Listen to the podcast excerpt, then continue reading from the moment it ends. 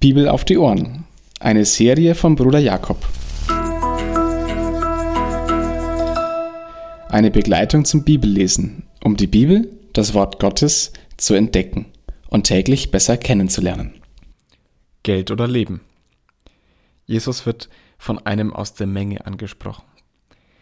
Er spricht ihn an mit Rabbi und damit möchte er Jesus in zweierlei ansprechen. Einmal als Gesetzeskundigen, der bestimmt, was richtig und falsch ist, und einmal als Seelsorger, der ermahnt zum richtigen Handeln.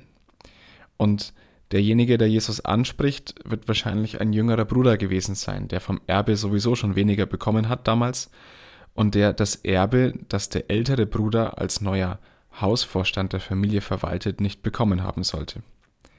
Aber Jesus ist schroff. Er ist eben nicht der Seelsorger, wie es sich der Bruder gewünscht hat, der Jüngere, dass er Jesus, also dass Jesus dem Jüngeren helfen sollte und dem Älteren zum richtigen Verhalten ermahnen würde. Nein, Jesus will sich nicht als ein Erbteiler oder als Richter hier einsetzen lassen. Und damit zeigt er sich als der zweite Mose, der zweite Mose, der eben nicht genau das macht, was der erste Mose war. Im zweiten Mosebuch im Kapitel 18 lesen wir davon, dass Mose eben zum Erbteiler und Richter eingesetzt wurde. Jesus nimmt das alles zum Anlass, um über erstmal Habgier und dann über Sorgen zu sprechen. Zur Habgier. Jesus möchte aus der Habgier befreien. Denn sie erstickt die Sehnsucht nach Gott, weil alles auf das Materielle herabgewürdigt und konzentriert wird. Reichtum gibt kein sinnvolles und ewiges Leben. Das ist der Tenor, den Jesus hier anschlägt. Und dann kommt das Gleichnis von dem reichen Kornbauer. Dazu ist noch interessant zu wissen, dass Jesus in einer Zeit in Israel war, als die Landwirtschaft aufblühte. Wir wissen das von Josephus, ein Zeitgenosse des Paulus, da waren die Erträge sehr groß. Also sprach Jesus eine Menschenmenge an, die gerade relativ viel Reichtum durch die Landwirtschaft hatte. Und allen war klar, dieser Ertrag ist ein Geschenk Gottes. Und auch das Wirtschaften wird nicht verurteilt. Und Jesus verurteilt es auch nicht. Das kann man leicht hineininterpretieren, aber das ist nicht der Punkt. Der Fehler dieses reichen Mannes, dieses Kornbauers war, dass er nicht betete. Er überlegte nur bei sich selbst. So steht es da. Und daraus kommt ein dreifacher Fehler. Erstens, dieser reiche Mann täuschte seine eigene Seele. Er beschränkt sich allein auf das Materielle. Zweitens, er denkt nur an sich. Er denkt weder an Bedürftige noch an irgendwelche Freunde.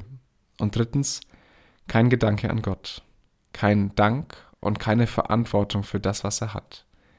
Der Mann betete nicht, er überlegte nur bei sich selbst. Aber er hatte eine Seele, und zu seiner eigenen Seele wollte er sprechen. Er wollte lauter Gaben haben, die er bei Gott bekommen konnte. Er wollte fröhlich sein. Aber wie kann eine Seele fröhlich sein, wenn sie nichts vom Himmel weiß? Und da wird die Klugheit dieses Menschen, die nichts von Gott wissen will, zur Torheit. Deshalb sagt Jesus so hart in den Worten, die Gott an den Kornbauer richtet, du Narr. Wer jetzt denkt, Jesus sitzt auf der Seite der Armen oder steht auf der Seite der Armen, der wird eines Besseren belehrt. Habgier und Sorgen verurteilt Jesus. Die Habgier der Reichen und die Sorgen der Armen. Beides sind nur zwei Seiten einer Medaille, nämlich die Orientierung am irdischen, Geld oder Leben. Sorgt nicht. Jesus lehnt die Sorge kategorisch ab und sorgt nicht einmal euch um eure Minimalbedingungen. Die Seele ist mehr als Nahrung, der Leib ist mehr als Kleidung. Die Seele ist mehr als Nahrung, weil sie nach dem Tod weiter existiert. Essen und Trinken kann einem das ewige Leben nicht beschaffen. Und auch Kleidung kann einem das ewige Leben nicht beschaffen. Und der Leib ist auch mehr als die Kleidung, weil einmal eine leibliche Auferstehung sein wird und der Leib mit auferstehen wird, ohne die irdische Kleidung. Im ersten Korintherbrief ist davon die Rede. Und dann bringt Jesus Vergleiche. Die Raben, Vögel, die damals unrein gegolten haben, aber die haben schon besser als der reiche Bauer, nämlich Gottes Fürsorge. Gott sorgt für sie, für die Vögel. Und wer kann seinem Leben nur eine Elle hinzumessen? Eine Elle, ein halber Meter, wie schnell ist ein halber Meter gemessen? Ein Wimpernschlag. Aber wenn Gott ruft, muss der Mensch gehen. Keiner kann einen Wimpernschlag zu seinem Leben hinzufügen.